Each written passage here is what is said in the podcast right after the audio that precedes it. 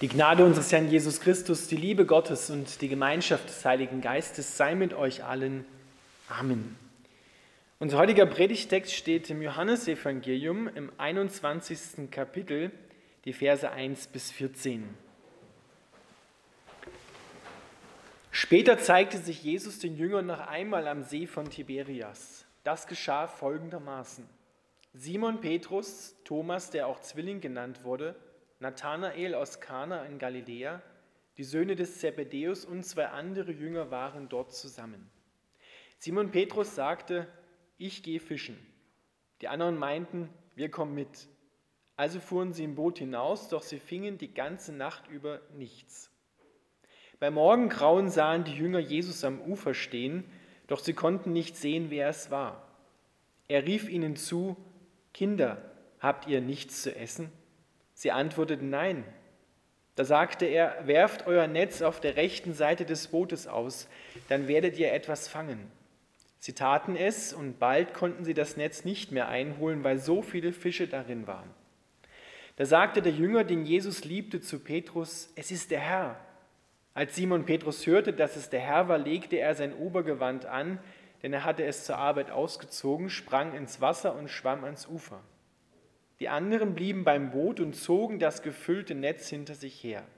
Sie waren etwa 100 Meter vom Ufer entfernt. Als sie ausstiegen und an Land gingen, sahen sie ein Kohlenfeuer brennen, auf dem Fisch gebraten wurde, dazu gab es Brot. Holt ein paar von den Fischen, die ihr gerade gefangen habt, sagte Jesus. Da stieg Simon Petrus ins Boot und holte das Netz an Land. Obwohl es mit 153 großen Fischen gefüllt war, zerriss das Netz nicht. Kommt her und frühstückt, sagte Jesus. Doch keiner wagte ihn zu fragen, ob er wirklich der Herr sei. Sie wussten, dass es war. Jesus kam auf sie zu, nahm das Brot und gab es ihnen ebenso den Fisch. Das war das dritte Mal, dass Jesus seinen Jüngern erschien, seit er von den Toten auferstanden war. Lieber Vater im Himmel, wir bitten dich, dass du uns die Augen öffnest und die Ohren für das, was du hier tust, dass wir dich erkennen. Amen.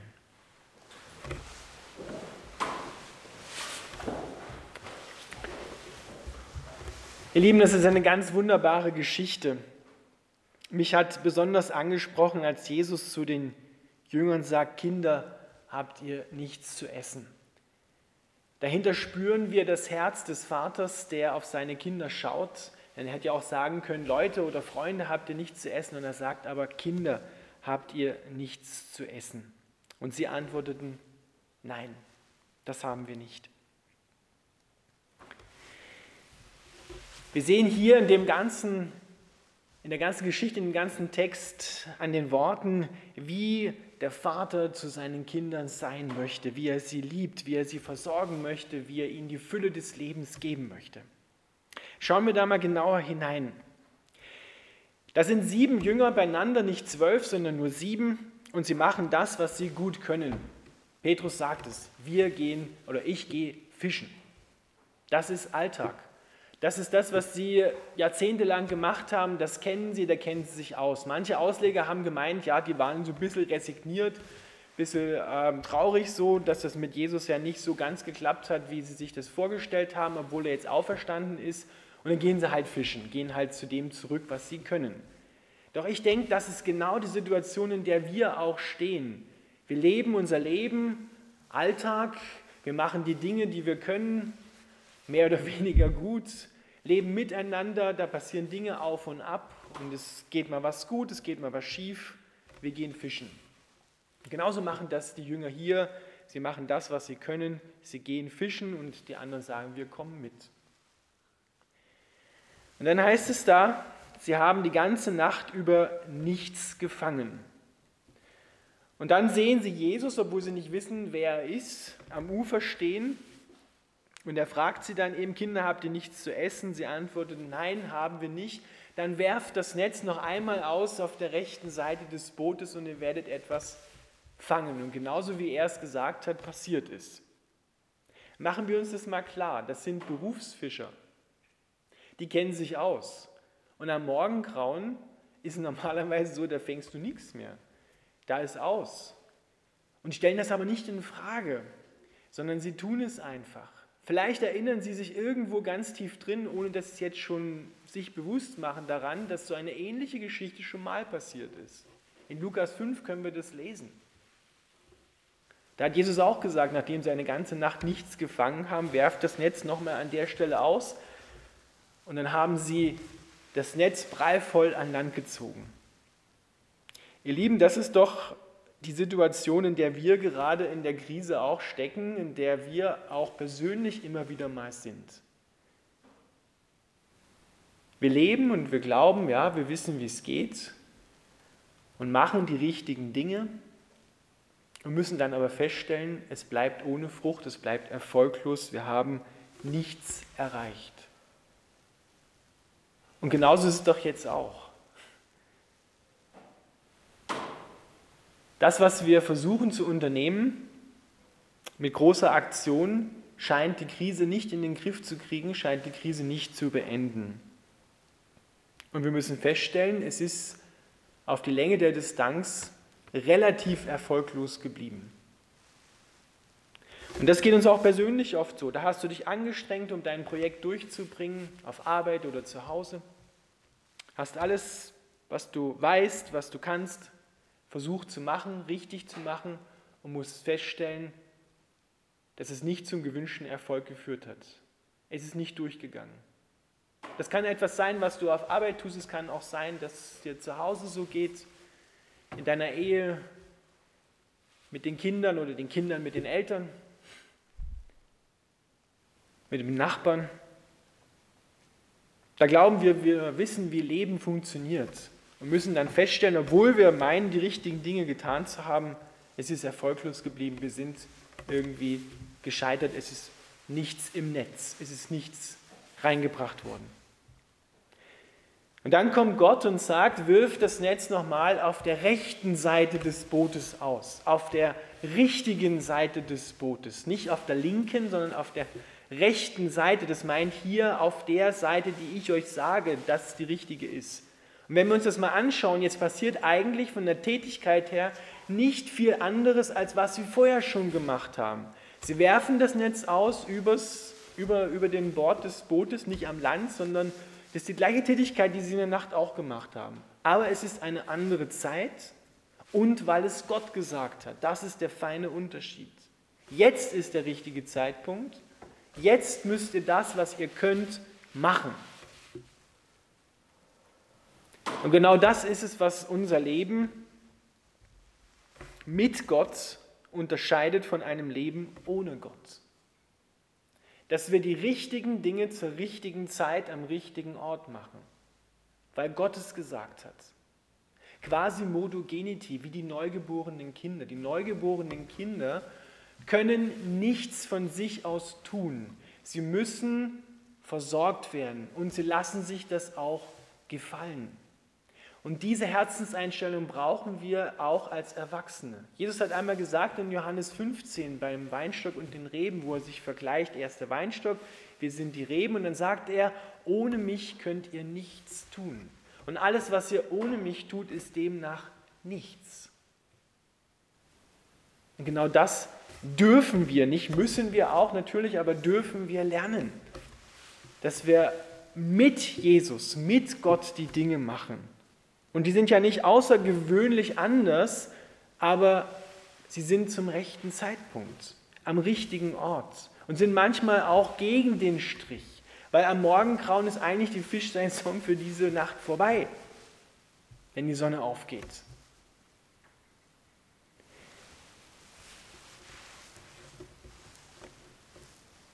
Und an dem, was Gott dann tut, erkennen sie, vor allem der Jünger, den Jesus liebte, also Johannes selber, der das Johannesevangelium geschrieben hat, es ist der Herr.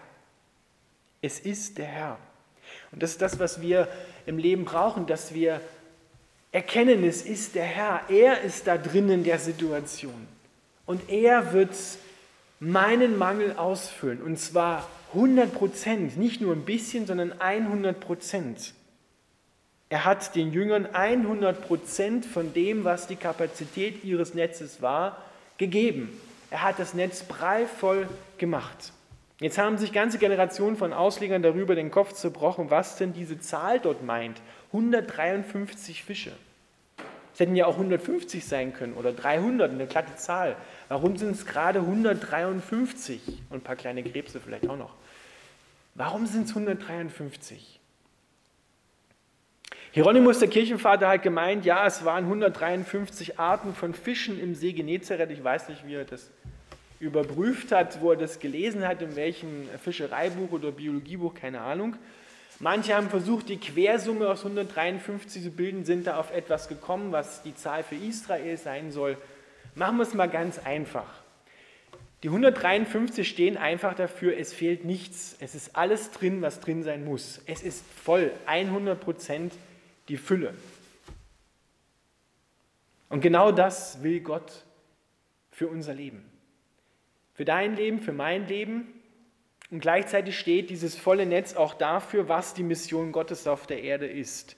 Seine Mission, Menschen zu retten, die er uns aufgetragen hat mit Matthäus 28, geht hin in alle Welt und macht zu Jüngern alle Völker, tauft sie auf den Namen des Vaters und des Sohnes und des Heiligen Geistes, die wird nicht scheitern, sondern sie wird zu 100 Prozent gelingen. Dafür steht dieses volle Netz. Auch wenn unsere Erfahrung hier als Kirche, als Gemeinde oft die ist, dass wir denken, es wird immer weniger. Es sind in dem Riesennetz nur fünf Fische drinne. Letzten Endes wird es voll sein, weil Gott dafür sorgt. Er lässt seine Mission nicht anbrennen. Er bringt die Fülle rein und wir sind daran beteiligt. Und dazu brauchen wir ein Herz, was Gott wirklich vertraut, dass wenn er zu uns spricht, werft das Netz auf der rechten Seite des Bootes zu einem Unzeitpunkt, ja, zu einem Zeitpunkt, wo man vielleicht nichts fängt, raus, dann dürfen wir nicht sagen, ja, aber bitte, du bist ja kein Fischer, wir wissen das besser, ja, als du. Das, das machen wir anders. Wie oft geht es uns als Kirche mal weltweit gesehen, auch als einzelne Gemeinde so? Mit großem Aktionismus und großer Freude sind wir rausgefahren auf den See und haben, und haben alles gemacht, das Netz rausgeworfen, haben uns angestrengt, gewartet und Programme abgezogen und letzten Endes mussten wir feststellen, nichts. Wir haben keine Menschen für Gott gewinnen können, weil wir einfach vieles machen, ohne Gott. Der bekannte Evangelist Billy Graham hat einmal gesagt, wenn Gott den Heiligen Geist abziehen würde für eine Zeit von dieser Erde, dann würden über 80 Prozent der Programme, die wir so als Kirche machen, einfach weiterlaufen. Ohne Gott. Aber ohne Gott ist eben alles, was wir tun, nichts. Auch wenn die Tätigkeiten letzten Endes ähnlich bis gleich sind.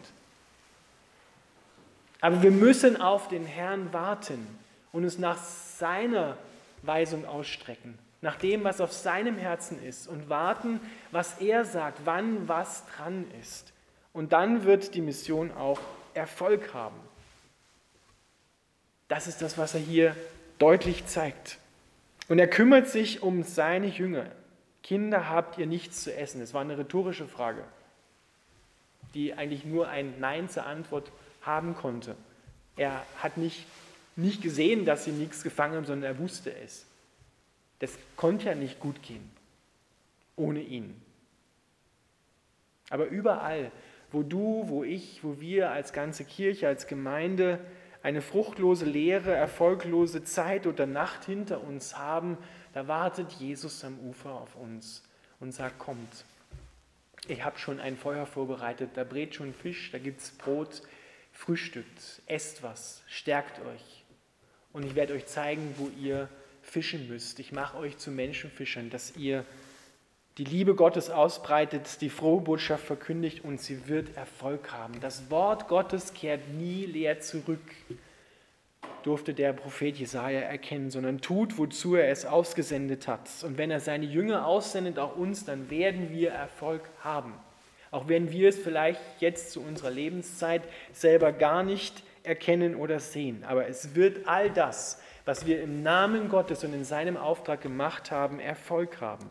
dafür sorgt Gott. Und er kennt in der Zwischenzeit dein und mein Herz und weiß, wo du Hunger hast, wo du etwas zu essen brauchst, nicht für deinen Körper in erster Linie, sondern für deine Seele, für deinen Geist. Und er gibt es dir. Aber er sorgt auch für die ganz natürlichen Bedürfnisse.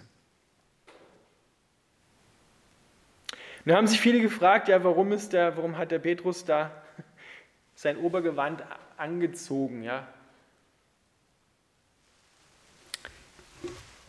Es war üblich, dass man beim Fischen bis auf einen Lendenschutz eigentlich nichts anhatte. Und Petrus hat geahnt oder hat jetzt gewusst, es ist der Herr. Und dann hat er sein Obergewand angelegt, weil im Judentum damals in Israel begegnet man Gott nicht nackt, sondern angezogen. Deswegen hat er es angelegt und ist ins Wasser gesprungen, hat das dann nass gemacht. Er war bereit und ist Gott entgegengesprungen und hat den Weg schwimmend auf sich genommen, um ihnen zu begegnen. Das ist genau die Reaktion, die wir brauchen. Wenn wir erkennen nach einer fruchtlosen Nacht, da ist der Herr, dann müssen wir so bereit sein wie Petrus, hineinspringen, auf ihn zu laufen, ihm begegnen und hören, was er zu sagen hat. Und wir Menschen sind oft so unterwegs, dass wir es in Situationen, wo wir noch nicht vertrauen können, scheinbar besser wissen als Gott, aus Angst oder aus ja, Übersteigerung unseres Wissens, weil wir ja früher schon gewusst haben, wie es geht. Es hat uns damals geholfen, jetzt wissen wir auch, wie es geht. Wir brauchen dort eine Umkehr, eine Erneuerung unserer Gedanken, dass wir es nicht mehr besser wissen als Gott, sondern dass wir ihm vertrauen, dass er es weiß, dass er uns liebt und dass es das Richtige ist, was er sagt, auch wenn wir es logisch gesehen nicht nachvollziehen können, was gerade geschieht. Weil wir wollen immer alles verstehen. Und wenn wir es verstanden haben, dann beurteilen wir es nochmal und dann gehen wir vielleicht los und wagen etwas. Aber das, ist, das führt genauso zu dem Punkt, wo die Jünger vorher waren. Sie sind losgezogen, weil sie es kannten, haben es gemacht und das Netz blieb leer. Und jetzt zu einer Zeit, wo man eigentlich keine Fische mehr so fängt, sagt Gott, jetzt ist der richtige Zeitpunkt da. Und genauso müssen wir das in unserem Leben machen und auch in der Gemeinde. Wenn Gott sagt, jetzt ist der Zeitpunkt, dann dürfen wir nicht erst noch logisch alles durchprüfen und nachdenken. Das heißt nicht, dass du den Verstand komplett ausschalten sollst, aber wir müssen Gott mehr vertrauen und darauf horchen, auf das, was er sagt und nicht selber klug sein wollen. Weil dann machen wir es wie Pontius Pilatus und schicken die Wahrheit kreuzigen, weil wir es ja besser wissen und wissen, was die Wahrheit ist oder immer noch danach fragen. Jesus kam auf sie zu, nahm das Brot, gab es ihnen, ebenso den Fisch. Das ist genau das, was er immer gemacht hat. Gott nimmt das bisschen, was wir haben, und mehrt es und teilt es aus. Das hat er gemacht bei der Speisung der 5000, das hat er gemacht beim Abendmahl. Alles das leuchtet hier hindurch. Hier erkennen wir das Herz Gottes. Er will wirklich deinen, meinen Mangel, unser aller Mangel ausfüllen zu 100 Prozent und nicht nur ein bisschen.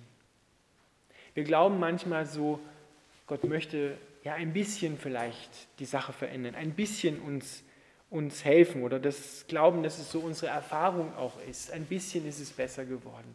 Aber dabei bleibt Gott nicht stehen, sondern er möchte dass es zu 100 Prozent ausgefüllt ist, bis nichts mehr von dem Mangel da ist, bis die Fülle des Lebens bei dir gelandet ist. Ihr Lieben, und ich möchte uns da alle herausfordern und ermutigen, dass du das von deinem Gott anfängst zu glauben, dass er wirklich die Fülle hat für dich, dass er die Fülle hat genau dort, wo du glaubst, da geht nichts mehr, da ist alles nur noch schief gegangen, da ist das Netz leer, leer geblieben, es ist fruchtlos, es ist erfolglos geblieben, da geht nichts mehr.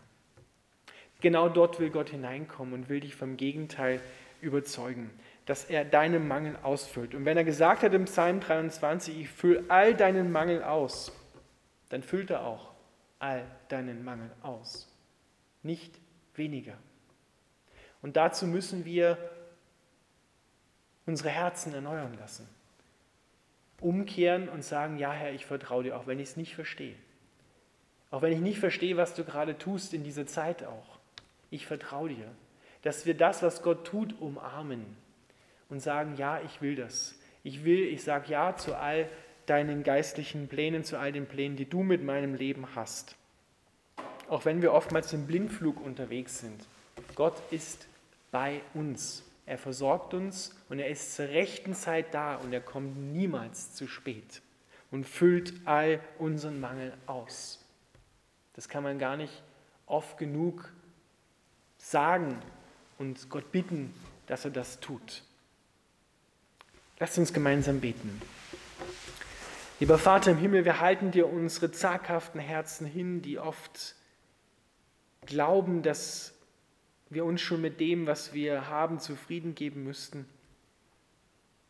Wir strecken uns danach aus, nach der Fülle, die du für uns verheißen hast, denn du hast selber gesagt, Jesus, ich bin gekommen, damit sie das Leben in Fülle haben. Und jetzt bringen wir dir all das, jeder ganz persönlich, wo er eine erfolglose Zeit, eine erfolglose Nacht hinter sich hat, wo er nichts gefangen hat, obwohl wir meinten, wir haben alles richtig gemacht und sind dennoch gescheitert. Wir halten dir das hin und bitten dich, dass du unsere Netze dort füllst, dass du uns sagst, wo wir noch einmal aufstehen müssen und sie auswerfen sollen.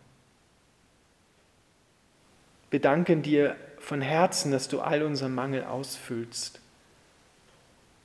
dass du alles, selbst das, was komplett gescheitert ist, neu machst.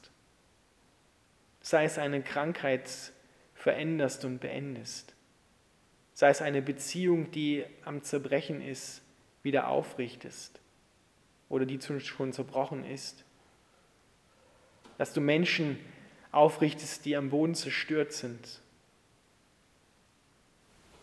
Vater, wir bitten dich, dass du in all diese Situationen, bei uns persönlich, aber auch in dieser Krisenzeit hineinkommst und alles ausfüllst, dass du uns zu essen gibst und zu trinken von dir, dem lebendigen, auferstandenen Herrn. Denn da hast du gesagt, wenn wir das von dir essen und trinken, dann wird unser Lebenshunger gestillt sein. Und wir beten um dieses Leben in Fülle. Gieß aus deine Liebe in unsere Herzen, damit wir dir besonders in diesen Bereichen neu vertrauen und wir danken dir, dass du überall dort, wo wir uns wie Karfreitag fühlen, die Auferstehung Ostersonntag kommen lässt. Die gescheiterten, erfolglosen Zeiten haben nicht das letzte Wort, sondern du, der Lebendige, sprichst das letzte Wort und dein Wort ist Leben, ist Fülle. Danke, dass du unsere Herzen so kennst und uns als ein Vater mit ewiger Liebe liebst. Amen.